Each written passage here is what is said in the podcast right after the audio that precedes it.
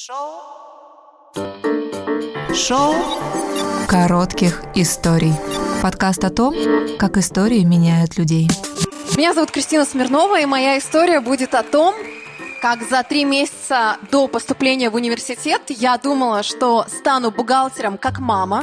Потом э, я выиграла конкурс красоты Мисс Тюмень, влюбилась в телевидение и теперь беру интервью у Ивана Урганта, Тины Канделаки, а еще доказываю, что я не дура. Тема э, сегодняшнего шоу – это мгновение. И вот многие психологи уверены, что каждому человеку нужно всего несколько секунд, чтобы он сделал свои выводы. Вы стоите перед ним, он думает, умный вы человек или глупый, успешный вы или неуспешный. И это и есть мгновение, первое впечатление – так вот, когда я пришла работать э, на телеканал «Тюменское время», а это случилось не сразу после конкурса, а аж спустя три с половиной года, меня тогда коллеги не восприняли всерьез.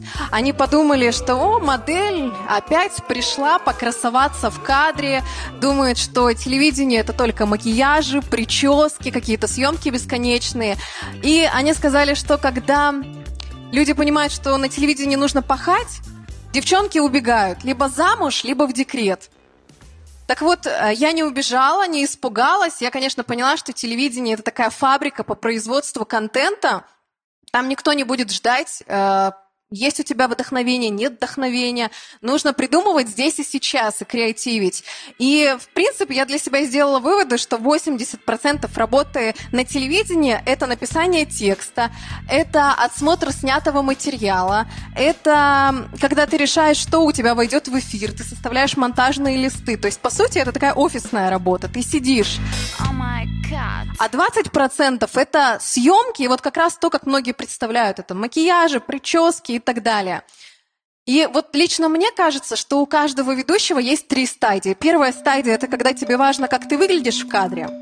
Когда ты садишься и думаешь, так, у меня платье вот тут красивое или нет, а мне можно стрелку поровнее. Вторая стадия – это когда тебе вообще не важно, как ты выглядишь, ты только э, думаешь о смысле, о том, что ты сегодня расскажешь зрителю, чем ты их зацепишь. И ты решаешь, что ты наденешь на эфир вот буквально за секунду, то, что не нужно гладить. И третья стадия – это когда ты понимаешь, что тебе нужно найти баланс. Ты должен и выглядеть классно, и думать об этом, и зрителю должно быть интересно. И вот если человек остается на первой стадии, он не задерживается на телевидении. И это значит, что работать на телевидении – это его неистинное желание. Ну, то есть он при пришел сюда не за этим. И вот про истинные желания я тоже хочу на этом остановиться. Считаю, что исполняются только такие – когда мы действительно этого хотим, а это какое-то ненавязанное желание. Такой пример могу привести, что после того, как я оказалась в программе «Вечерний Ургант», а, я публично заявила о том, что хочу теперь достучаться до Ксении Собчак. И вот спустя три месяца она опубликовала у себя в историях э, такую информацию, что она делает благотворительную акцию.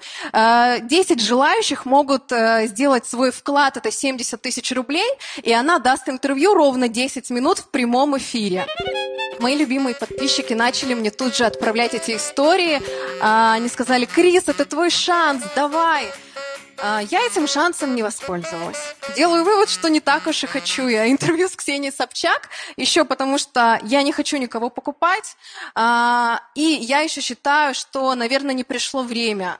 Мне кажется, что я еще до этого не, не доросла, я это адекватно понимаю. И еще, э, наверное, потому что я не коллекционирую эти интервью, то есть мне не важно, там, с кем оно конкретно будет, мне важно, чтобы сам человек кайфанул от этого интервью, чтобы он пришел, ушел, точнее, от меня с приятным послевкусием, и чтобы от этого кайфанули зрители, чтобы у меня герой понимал, что сейчас не будет вопросов о творческих планах, как вам город и так далее. И вот именно вот этот обмен мне важен. Когда я увидела пост о том, что можно попасть в программу «Вечерний Ургант», что ждут вопросы от зрителей, вот у меня тогда что-то внутри мне подсказало, что я там окажусь. Вот я не знаю, это было какое-то предчувствие, интуиция. Э, и вот это тоже такое мгновение, когда нужно услышать себя.